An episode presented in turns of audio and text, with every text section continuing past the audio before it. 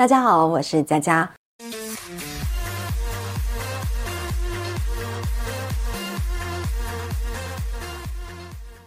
我们频道有一位忠实的朋友严想，他是一位视障者。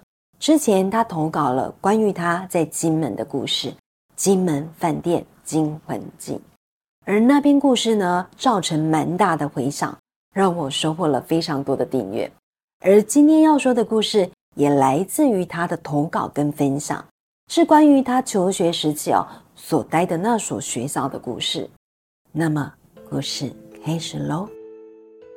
以前小时候，常常听我的父母说，我在出生的时候非常的不顺利。大约在我出生来到这个人世间的第三天左右，就开始面临了住院的命运。是什么原因，我也不知道。但是在那个时候，就已经发现我的双眼有问题。不过，大约在我两岁到十岁之前哦，我的眼睛还算是弱视。可以看得见周遭的人事物，也能分辨一些简单的颜色，还有办法看得到光线，只是有点模糊不清。所以小时候给人家的印象就是，单从外表就能够看出我的眼睛跟人家完全不同。所以小的时候读幼稚园哦，都会被学校的同学欺负。由于我从小就双眼视障。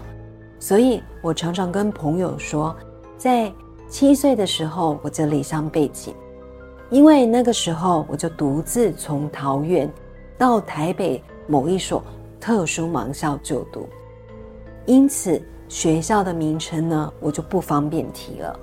我七岁去读国小一年级，我们平常就是住校，除了周六或周日，还有寒暑假才会回到家里呢。跟爸爸妈妈同住，平常的时间都是在学校生活。记得当时我年纪七岁，就是一个小屁孩，懵懵懂懂的年纪。因为我的个性比较内向，也比较孤僻，所以从来不会跟学校的同学，或者是国中、高中时的大哥哥、大姐姐一起玩。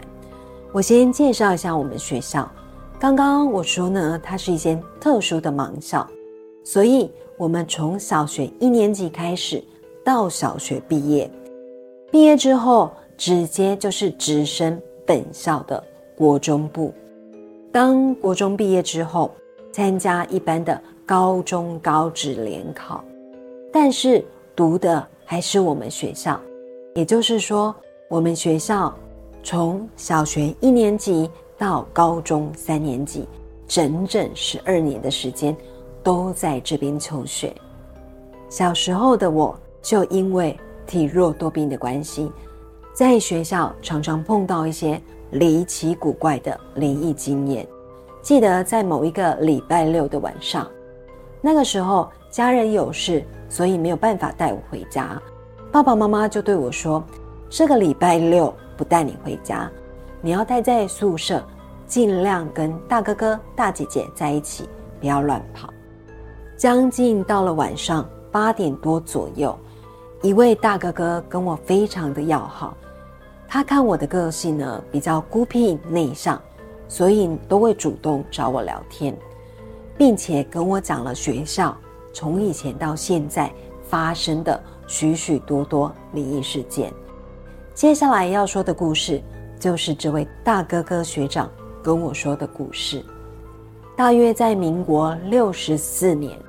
学校建设完毕之后，直到现在，每个学期的开学过后，都会有同学莫名其妙的生病，然后在宿舍或者是在教室外面往生。除了这个之外，还会发生有同学外出的时候，又或者是从家里回来到学校的途中，都会莫名其妙的发生意外死亡。也就是说，我们学校每年都会有学生因为不同的原因而往生。相传这个学校最可怕的地方就是地下室的柔道室、四楼的音乐厅以及练琴室，这几个地方很容易聚音。除了这些地方之外，还有一个地方让我们印象非常的深刻，就是我们晚上就寝睡觉的时候，有很多的同学都能听到寝室外面的阳台有人在来回踱步的声音。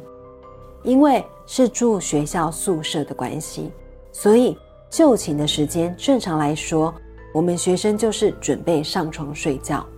不可能还会在阳台后面徘徊，因为这些来回踱步的声音常常出现，所以一些视力比较好一点点的同学就会从房间的窗户查看，但是都没有看到任何的人，不过却会在那边看到一道白色的影子，在阳台墙壁那边晃来晃去，而这件怪事也是我们学校学生。心照不宣的秘密。大哥哥还跟我说，我以前住的这间寝室旁边就是二零四号房，以前发生过凶杀案。当初在盖宿舍的时候，有一位水泥工，不知道什么原因，竟然惨死在我隔壁的寝室，也就是二零四号房。从那个时候开始，二零四号房。就常常发生一些诡异的事情。在我还没有来到学校的时候，宿舍有很多的同学都会听到发生事情的二零四号房里面传出恐怖的哀嚎声，以及乒乒乓乓敲打柜子或者是床铺的声音。因为这间房间出过事、死过人，所以根本不会有人住。因此，学校当时是把它反锁起来。那为什么会发出这些奇怪的声音？也没有人能做出一个比较合理的解释。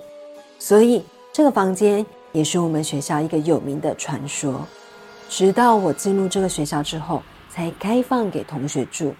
我记得当时我一入学的时候，就有学长跟我们说：“你们晚上如果要起来上厕所。”尽量要有人陪同。一开始我是单纯觉得，因为我们是视障者，行动比较不方便，加上新生年纪又小，所以有人陪同会比较安全。后来才知道，学校里都会发生一些诡异又无法解释的灵异事件，所以学长才会提醒我们，晚上去厕所最好是结伴同行。而我们宿舍里面呢，有位同学，因为不相信这些事，所以半夜起来多次去厕所方便，结果真的遭遇无法解释而且恐怖的事情。他说，当天去厕所的时候，一进去就感觉前面有个人，因为视力不是很好，但是就是感觉到厕所里面有个人影。后来当他进去之后，才发现。里面没有人，原本不以为意，以为是自己看错了，或者是感觉错误。就在他离开厕所的时候，竟然有人在他的耳朵吹气，并且对他说：“你在找我吗？”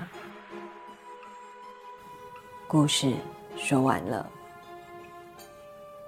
我们的投稿者他说，关于这个学校的故事蛮多的。而他自己呢，也在这里遇到一些可怕的事情。由于内容比较长，所以我们分成两集来说。下一集的内容就是他自己遇到的亲身经历，真的很毛。所以也希望观众呢能锁定下集的故事哦。